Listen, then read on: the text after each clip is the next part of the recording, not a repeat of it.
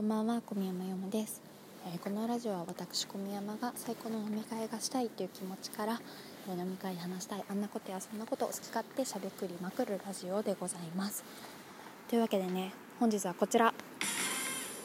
クソみたいな恋愛している人間は全員愛がなんだを見に行ってください。というお話でございます。見た？見ましたか？もうネットでだいぶバズっていて。あの見てる、ね、人も多いと思うけど本当にあれを見るべきなのは別にあのそのセフレがいる人に限った話じゃないと思う。個人的には。えとかいやでもマジそうだと思うねセフレいなくてもいいからなんかクソみたいな恋愛している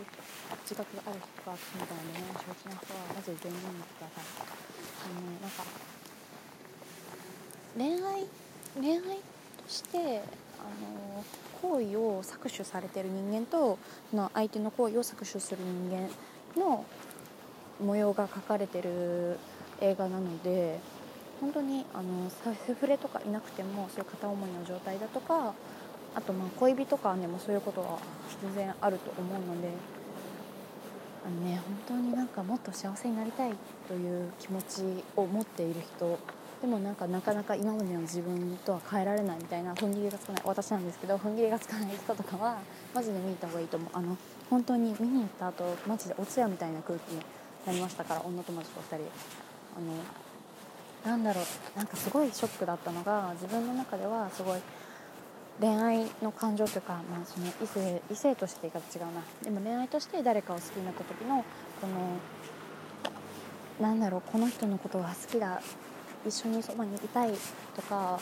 なんかこうそういう気持ちって本当に一途一途じゃないなでもなんか純粋でこう根っこはピュアだったりするじゃないですか結局こうなんか分かったような口聞いてこうやりちんやりまになってたとしても結局好きな気持ちって根っこがピュアだったりするからそういう部分も踏み込みでそういうダメな恋愛をする自分のことも可愛がってあげてたんですけど今までは。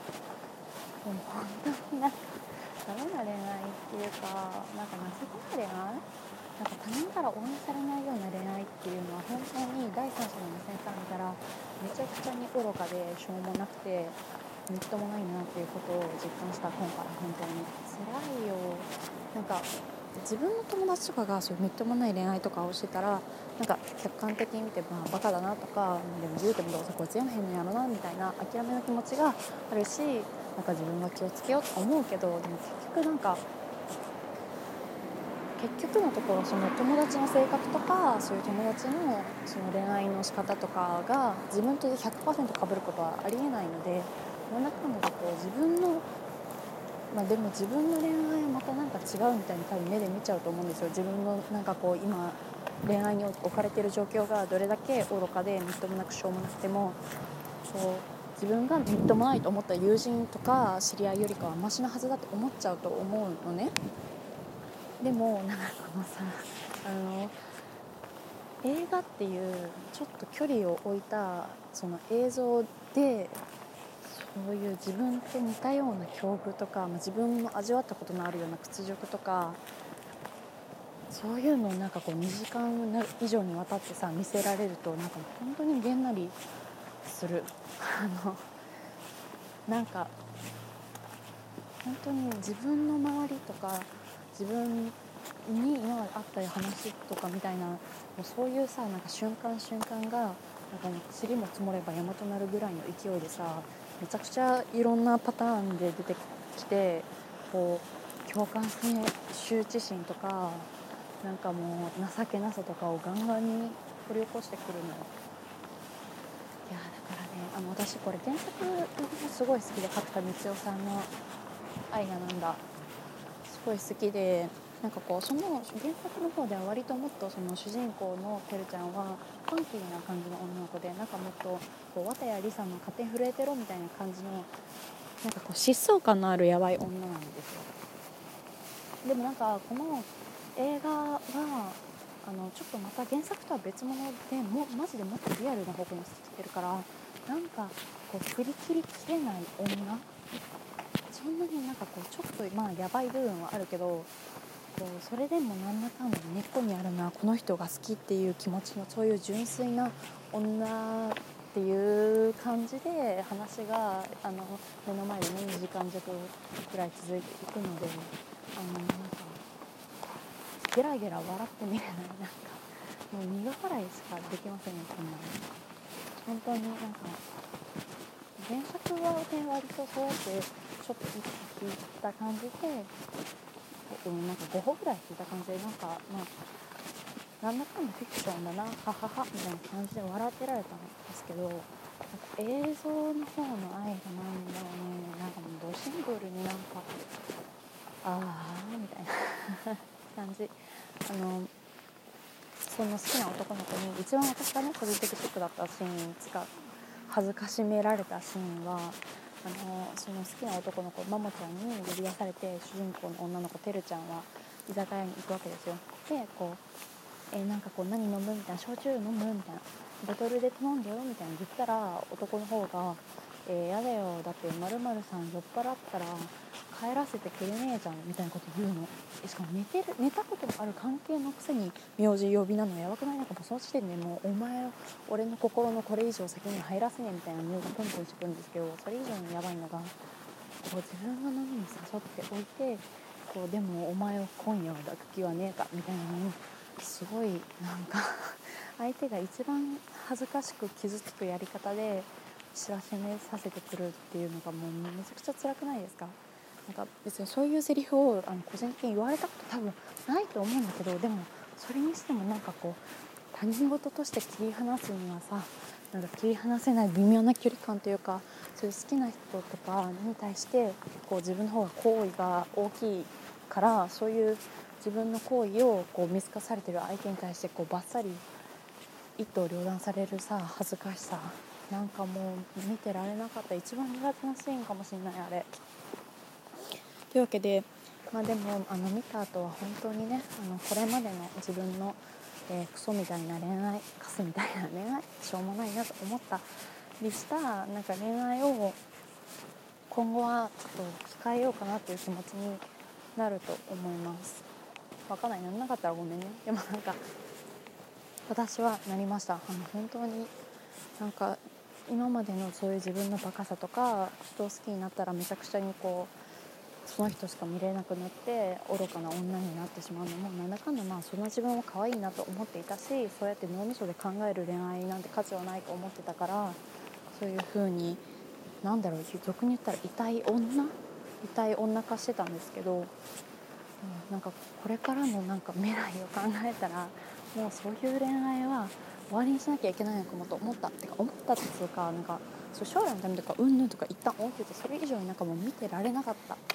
なんか自分のこんなに大好きで大切でなんかこうこの人のそばにいたいだけなのにみたいなピュアな気持ちも他者から見たらあんなくだらなくてしょうもない。クソパスみたいな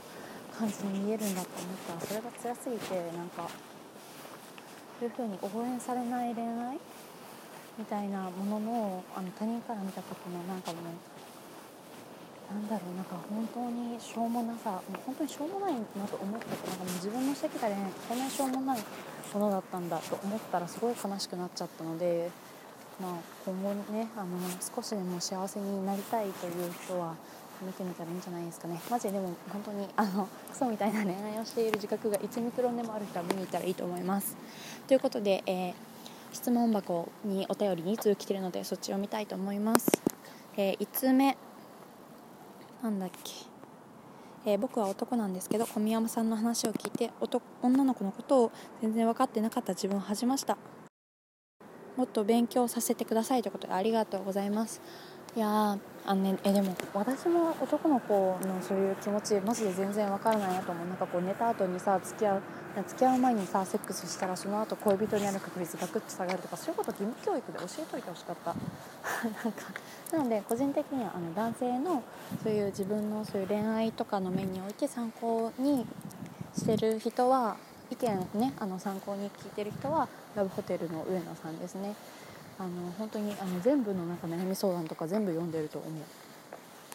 なのでまああの私ももっとなんかこうためになるような内容を発信していけたらと思うんですけどなんだろうモテる男になるためにはとかそういうことかな。まあでもすごい独断と偏見でしかないんですけどね。私童貞のことをめちゃくちゃ悪く言っちゃうし。童貞が悪いとかじゃないんですけど。いやまあでもこれもちょっと今度話せたらなと思います。次2通目。えーとはじめましていつも楽しく聞いております。26歳女です。小宮山さんのメリハリのある話し方。とても聞きやすいですしところどころピーチフルさんのリスペクトも感じられてラジオトークヘビーユーザーとしてなんだか嬉しいです。そのつもりなかったらすみません。最高の飲み会したいですね。ということでありがとうございます。いや本当にあの私このなんか普段から喋るスピードだいぶ速くてでなんかこうそういうの本当モテないしやめた方がいいよとかなんかもう散々言われてきたんですけどでも本当になんかノロノロしたらねマジでダリーと思っちゃうから違う違うダリーっつうかあのいや可愛いし癒されるんですけど純粋になんかこう話したい内容がねちょっと多すぎてなんかこうあのアウトプットする量が多いから自然と早口になっちゃうというでもそういう欠点みたいな部分もそうやってラジオトークでは表あのこういいいいニュアンスに評価してもらえるんだなと思って嬉しい。ありがとうございます。そうそしてピーチフルさんはマジでめちゃくちゃなんか個人的にあのロールモデルにしてる人でこう自分がやっぱりなんかこう現実世界で知られる人とかとかあとなんかこう今までのそういう世間体とかをなんかこう加味した中でみんなが話せることってあんまりなんていうかそんなバラエティに飛んでないじゃないですか。だそうバイト先で出会ったパートのおばさんも別にめちゃくちゃなんかこう変な思考回路を持ってるわけでもないしそういうのを掘り出すのにも時間がかかるしだからそういう意味で本当にラジオトークとかはその人のなんか本心とか本音とかなんか思考をこうあらわに話してくれるからめちゃくちゃありがたいなと思ってますね。そして将来的にそういうなんかこう普段なかなかねあの自力ではなかなか知り合えないような人とネットで面白いなと思った人と最高の迎えをしたいなっていうのが最近の私の夢です。というわけで皆さん、えー、ゴールデンウィーク終盤も楽しんでいきましょう。それではね